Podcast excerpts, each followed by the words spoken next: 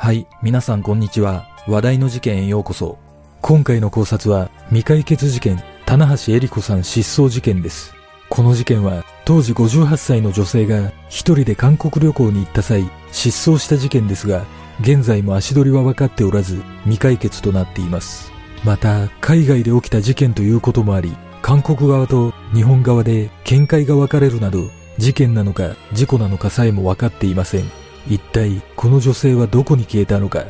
まずは事件概要からどうぞ。事件概要。2010年1月1日、韓国を一人で旅行していた神奈川県藤沢市に住む女性、棚橋恵理子さん、当時58歳が突然行方不明になった。恵理子さんは前年の12月28日、韓国に入国し、失踪当日には韓国北東部に位置するカンヌン市を訪れていたことが分かっているが、その後消息を絶ち、帰国予定日の1月4日を過ぎても連絡が取れないため、家族が捜索願いを出していた。エリコさんの家族によると、エリコさんは韓流スターの大ファンで、これまでも何度か韓国を訪れ、韓国ドラマのロケ地などを見て回るなど、韓国を訪れた回数は10回以上にも及ぶとされ、韓国旅行には慣れていたという。エリコさんの失踪後、韓国警察は事件や事故に巻き込まれた可能性もあるとみて捜索したが、エリコさんの足取りはつかめず、失踪から12年経った現在も未解決のままとなっている。失踪の経緯失踪したエリコさんは2003年頃、当時日本で韓国ドラマ冬のソナタが放映され、韓流ブームが起きていたことをきっかけに、韓国文化に関心を持ち始め、2005年に夫が亡くなると、ますます韓流ドラマにのめり込み、特に俳優のリュ・シウォンの熱烈なファンだったという。そんな中、エリコさんは3人の娘から年末年始にかけての韓国旅行をプレゼントされたため、その旅行に韓流仲間である友人を誘ったが、友人らには年末を家族と過ごすという理由で断られ、エリコさんは一人で旅行に行くことになった。ただ、エリコさんは韓国ドラマのロケ地ツアーに10回以上も参加した経験があり、そのうち3回は一人旅をしたこともあるなど、韓国旅行には慣れていたという。2009年12月28日、エリコさんは韓国に入国し、ソウル市内のホテルに1月4日まで宿泊し、リュ・シウォンが出演していたロケ地を巡る予定となっていた。2010年1月1日、エリコさんはホテルの従業員に冬のそなたの撮影地でもあるチュンチョン市への行き方を聞いており、その日の午後、本数冊と衣類を置いたまま、貴重品だけを持ってホテルを出発しているが、友人にチュンチョンに着いたけどつまらないのでカンヌンに向かいますとメールを送信した後、この日の夕方にはソウルから200キロ以上も離れたカンヌン市に到着し、友人にバスでカンヌンに来たとメールしている。しかしその後、エリコさんはなぜか目的と思われるロケ地のサチョン人にある赤い灯台ではなく、そこから10キロほど離れたチュムン人の白い灯台を午後6時頃に訪れ、その灯台の写真を友人にメールしている。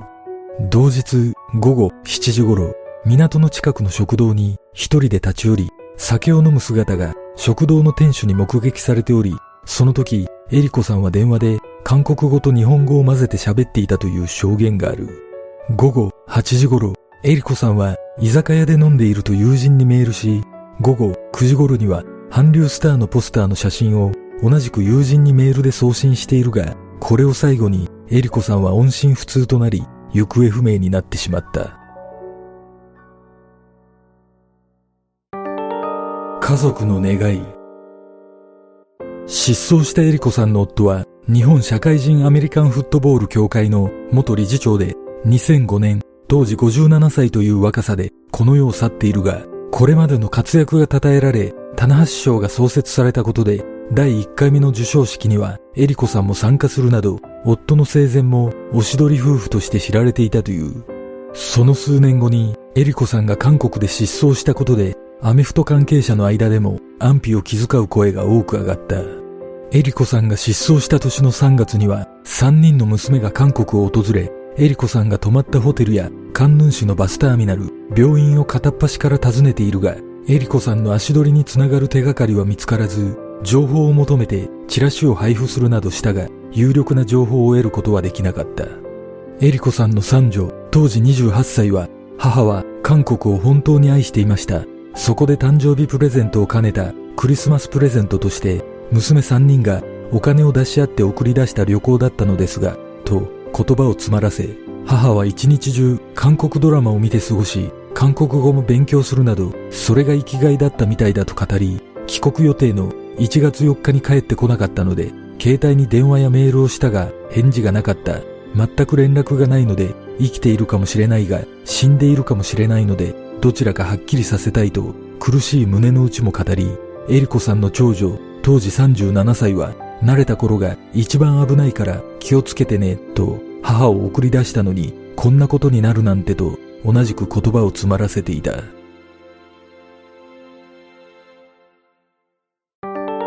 食い違う見解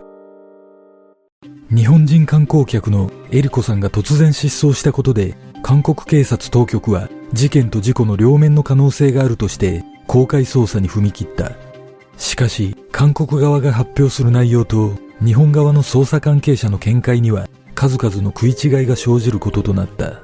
韓国警察は事故の可能性について、エリコさんが食事していたチュムンジンの店のちょっと先には海岸が広がっており、防波堤から海側に降りることも可能なことから波にさらわれた可能性を指摘しているが日本側の捜査関係者によるとその周辺には消波ブロックが積み上げられており波にさらわれることは考えにくいとの見解を示したとえ誤って海側に落ちたとしても自力で上がってこられるような地形のためその可能性は低いと見ており実際地元警察が海岸を捜索しても遺体は発見されておらず高い波が発生していたという目撃情報もなかった。また、韓国の地元警察によると、チュムンジンから午後8時10分発のソウル行きの高速バスにエリコさんらしき人物を乗せたと運転手が証言していることから午後11時10分頃ソウルに到着したとみられるとの話もありその運転手が見たという女性は白いハーフコートを着ていたとされているがエリコさんが失踪当日に着ていたのは白いロングコートだったことから日本側は本人である確証は低いと見ている。さらに韓国側はバスターミナルの監視カメラにエリコさんが映っているという噂もあったと話したが日本側はそんな情報は地元警察から聞いていないと否定しエリコさんはチュムンジンを離れていないと見ているその他韓国警察はタクシーの運転手にも捜査協力を求めたが何の情報もなかったとエリコさんの家族らに報告しているが、地元タクシーの運転手は日本人女性が失踪したなんて初めて聞いたと話しており、そのような話があればタクシー仲間の間ですぐに広がると全く知らない様子だったという。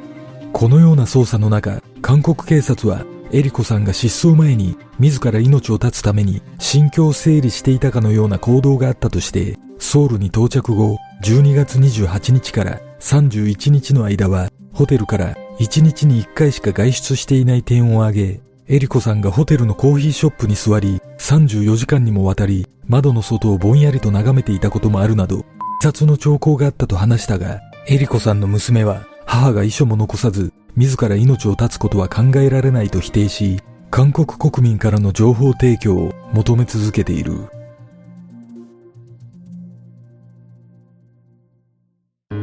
事件の真相とは？この失踪事件は大々的に公開捜査が行われたにもかかわらず、エリコさんの足取りは全く分かっておらず、事故が事件かを示す証拠なども一切発見されていない。エリコさんの失踪後、韓国の民間企業である結婚情報会社の代表が、韓国が好きな女性が行方不明になったのに手をこまねいているのは道理に合わない。母親を探してほしいという娘さんの涙を見て、微力ながら役に立ちたいと話し、エリコさんの行方につながる手がかりの提供者に懸賞金1000万ウォン支払うことを明らかにしたが、現在もその懸賞金が支払われるような有力な情報は出ていない。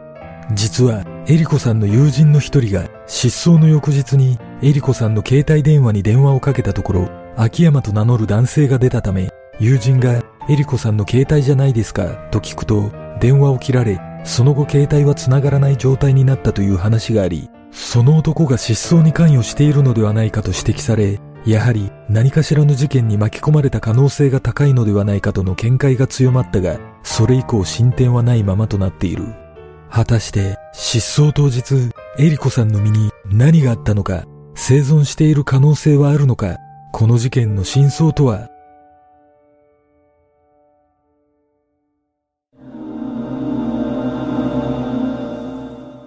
この事件は韓国側と日本側で見解に違いがあり、何が真実なのか見極めるのが難しいと感じるとともに、韓国警察の捜査がずさんにも見えるため、解決は非常に難しいと感じます。まず、エリコさんの行動で腑に落ちない点としては、チュンチョンに立ち寄った後、ホテルのあるソウル市内から200キロも離れたカンヌン市に向かい、さらにそこからチュムンジンまで移動していることから日帰りとは思えない距離を移動しているということですこれほどの距離を移動するのであれば韓国旅行に慣れたエリコさんであれば宿を変えるなどの行動があってもいいと思うため非常に不可解だと感じますエリコさんが送ったメールの内容の詳細が公表されていないので分かりませんがチュンチョに着いた際何者かと出会いその人物とエリコさんは行動を共にしていたのではないでしょうかおそらくその人物というのが電話に出たとされる秋山と名乗る男だったような気がします。当然、エリコさんの家族も秋山と名乗る男が怪しいとみて韓国側に伝えていると思われますが、この事件は韓国警察の協力が不可欠なため、日本国内で起きた事件よりも解決のハードルは高いと感じます。この事件は一部で自ら命を絶った可能性が指摘されていますが、私の印象としてはエリコさんは何かしらの事件に巻き込まれた可能性が非常に高いと感じます。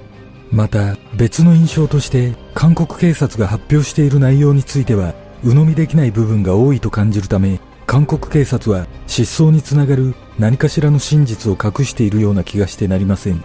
そのような観点からこの事件を振り返ると信用できる事実はエリコさんが友人に送ったメールの内容だけとなりますがそこに解決の糸口が隠されているような気がします失踪の経緯を見るとエリコさんは失踪当日かなりの頻度で友人にメールを送信しており最後にメールを送信した午後9時頃までは身の回りに異変がなかったことが伺えるため事件に巻き込まれたとすればこの時間以降ということになります。